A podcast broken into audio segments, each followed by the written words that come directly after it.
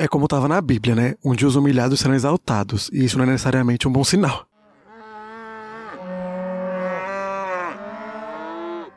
Hey, eu sou o Lucas Bezerra e esse é o Pensando na Morte do Bezerra, o seu podcast de cultura geek. Bé! E hoje nós vamos falar sobre Balto. Assim como semana passada, nós vamos estrear hoje um tipo novo de episódio, e o nome deles vai ser Para Além do Rato. E vão ser episódios especiais em que eu vou falar de filmes animados que não são produzidos pela Disney, né? A Disney é uma gigante, que a gente sabe, tem a DreamWorks que consegue chegar perto, assim, em relação ao prestígio, né? Não pela qualidade, que fica bem empatada as duas. Vezes a DreamWorks até ultrapassa a Disney em alguns filmes. Mas assim, né? Sempre Frozen pra cá, Moana pra lá, Pixar, princesas. E é bom a gente assistir coisas diferentes, né? Do, do que a Disney apresenta pra gente. Eu acho que em questão de animação é o que a gente mais consome. E como eu disse, né, nós vamos começar com Balto, que é um filme de 1995, ele nem é tão fora do eixo assim, ele foi lançado pela Universal, né? E ele tem até uma referência ao filme ET, que é do mesmo estúdio.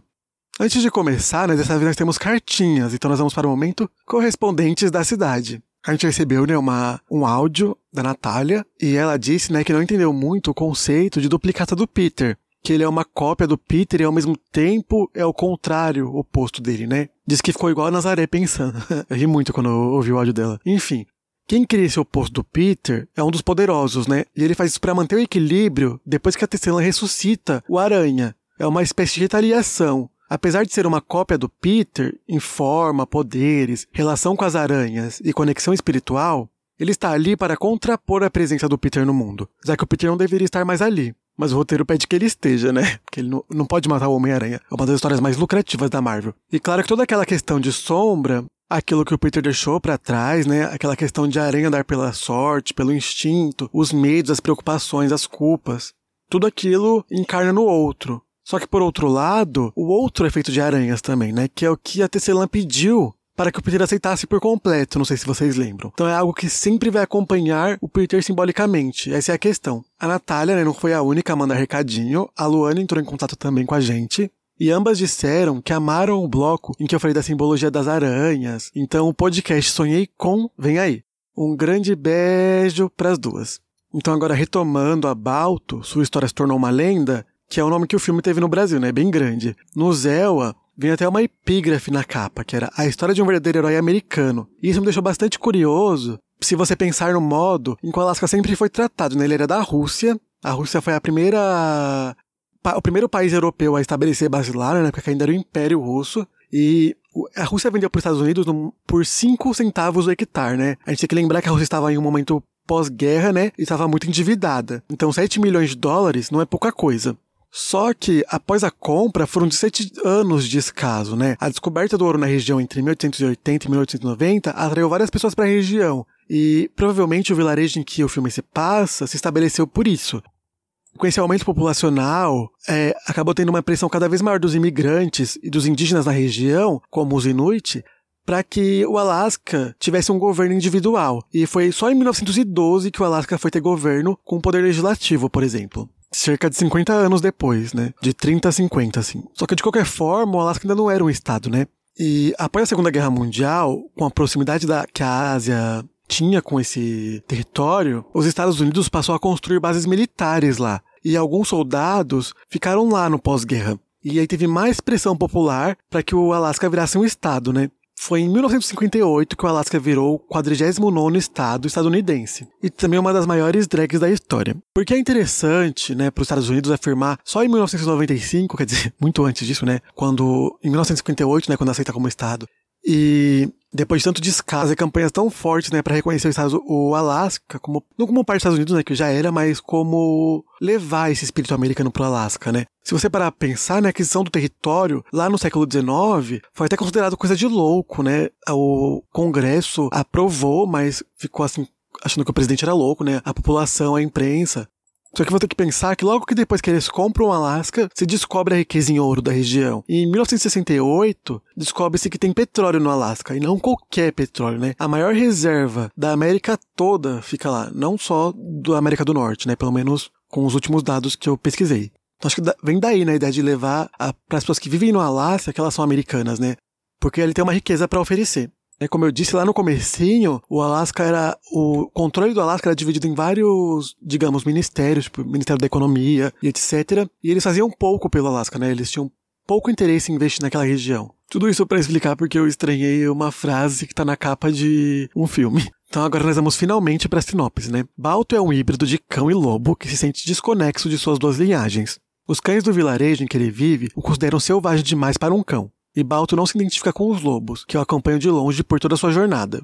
Em suma, Balto é um animal perdido. Em 1925, uma epidemia de difteria, uma doença que contagia principalmente as crianças, assolou o vilarejo em que o cão vivia. Com a escassez de remédios, uma corrida de cães foi promovida para ajudar a recrutar os cães mais velozes para fazer a viagem em busca do remédio. Quando a dona Digena, cadela por quem Balto nutre uma paixão, é infectada, Balto resolve participar da corrida. Mesmo vitorioso, Balto é humilhado pelos cães de raça da região e impedido de embarcar na jornada em busca do remédio.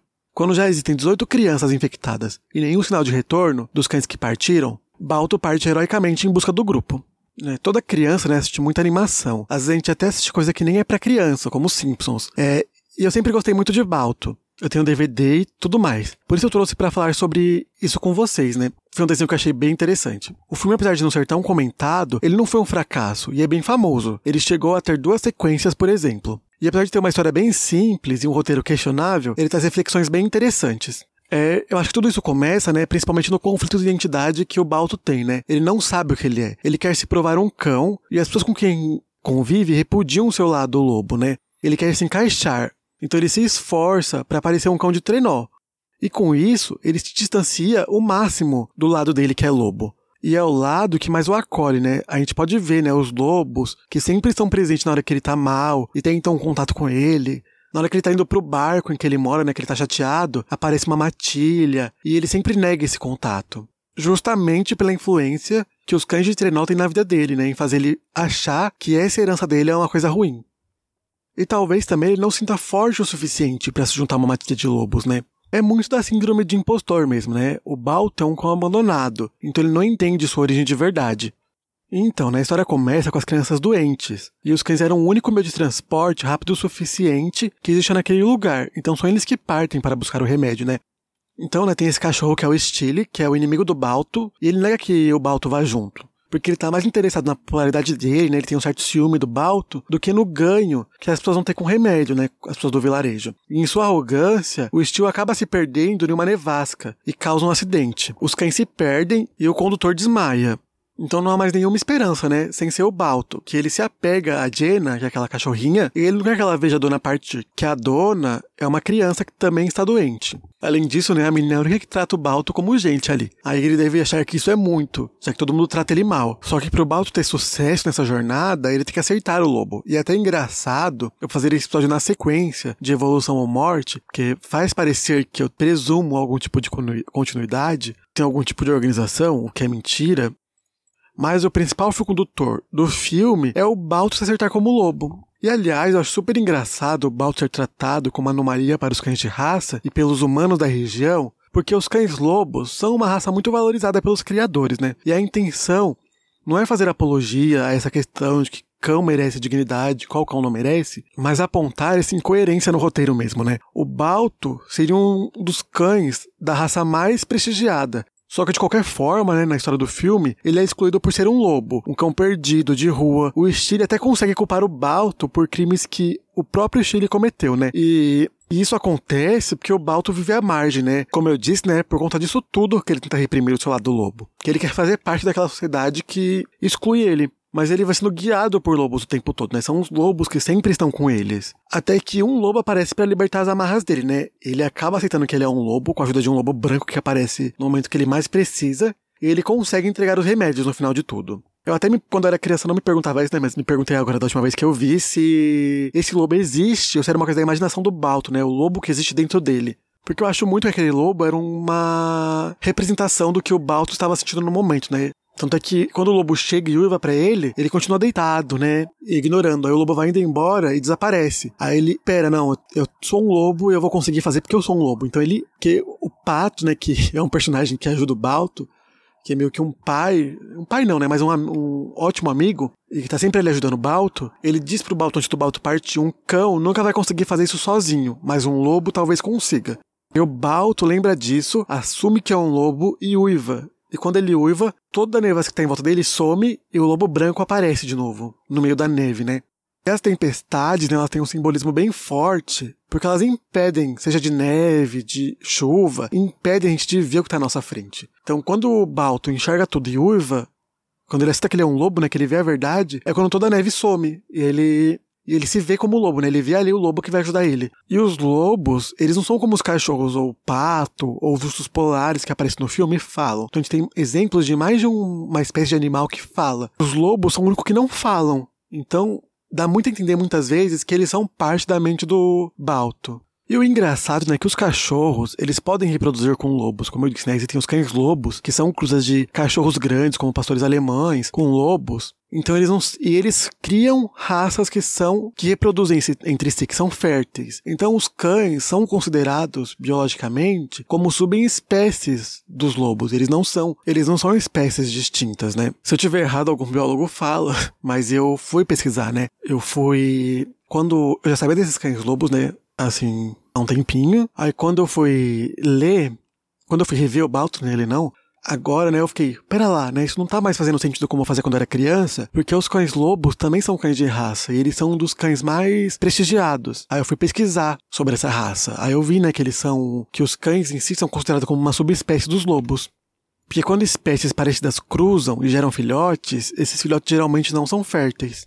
Enfim, no final das contas, o humilhado salvou o dia. Isso é bíblico, não sei o que estou falando. Isso é uma questão bem forte, né, que eu já levantei aqui várias vezes, mas a Bíblia sempre vai estar presente na cultura geek ocidental. Não só né, na cultura geek, mas em boa parte das produções culturais do Ocidente atuais, né? Óbvio, depois do cristianismo. É, eu não digo isso para dizer todos os caminhos levam até Jesus Cristo, mas para mostrar o quanto esse aspecto religioso da cultura influenciam todas as outras produções. O mais interessante no filme todo é que o Balto é aceito apenas quando se mostra valioso, igualzinho o Alaska. Mas a questão é que as pessoas são marginalizadas, né, quando não produzem algo. E muitas vezes elas não conseguem produzir porque elas são marginalizadas, que nem o Balto, ele foi marginalizado por ser meio lobo. E por isso ele não conseguia produzir nada e continuava sendo marginalizado, né? Como um cão de rua, vagabundo, que nem na hora que o Steel rouba as linguiças e ele leva a culpa, o açougueiro deixa entender que o Balto não merece as linguiças porque ele não faz nada, enquanto o Steel merece, né? Porque ele presta um trabalho para a sociedade. Aliás, falando nessa linguiça, o filme lembra muito a Dami o Vagabundo. Tem referências à animação de 1955 da Disney por todo o filme do Balto, né? Alguns enquadramentos, alguns estudos de andados animais, algumas cenas, e até a cena do macarrão, que eles se beijam, tem uma referência, que acaba acontecendo com essa linguiça. Então, provavelmente, Balto pretendia surfar no sucesso desse filme, né? Outra curiosidade, né, é que a história do Balto é real, ou pelo menos baseada em fatos, né? Aquilo tudo aconteceu de modo menos floreado. A cidade de Nome, no Alasca, enfrentou mesmo essa epidemia, e um condutor de cães que conduziu Balto e seu grupo de cães de trenó em busca da antitoxina para curar a doença foram 1085 quilômetros, porque eu me recuso a falar em milhas, né? Eu fui converter, porque eu li tudo isso em um site dos Estados Unidos e tava em inglês, então eu tive que e converter, porque eu não, nem sabia converter milha para quilômetros, né? Porque eu nasci em um país avançado. Infelizmente, né, a história não é tão feliz como no filme, né? Eu consegui achar alguns lugares que o Balto chegou a ser vendido a um circo depois disso. Mas eles até foram resgatados, né? Ele e a matilha dele. O comerciante percebeu que o circo não tinha as condições ideais para manter os cachorros e conseguiu libertá-los. Acredito que com base na lei, né? que chamou a zoonose, que eu não sei como chama nos Estados Unidos. Não sei nem como chama no Brasil, né? A zoonose não. O Ibama, né, no caso. Enfim, né, o Balto chegou a ter uma estátua no Central Park, até mostra no filme, e o seu corpo, depois que ele morreu, foi balsamado e está no Museu de Cleveland, em exposição. Esse filme foi tanto sucesso, né, até hoje é tão bem lembrado por quem assistiu, que a Disney chegou a trazer sua versão da história em live action, em 2019. Só que ela trocou o cachorro, né, ela conta a história do Togo, que, mas a inspiração é a mesma história, né? O mesmo vilarejo, a mesma epidemia, a mesma corrida, só que o Togo foi a pessoa que passou, foi o cachorro, né, que passou a maior parte do tempo na jornada, puxando o trenó, né? O Balto, ele assumiu só no final. Então, no caso, o Balto é aquele seu colega que escreve a conclusão. Bem, gente, por hoje é isso. Até o próximo Pensando na Morte do Bezerra. Beijos. Tchauzinho.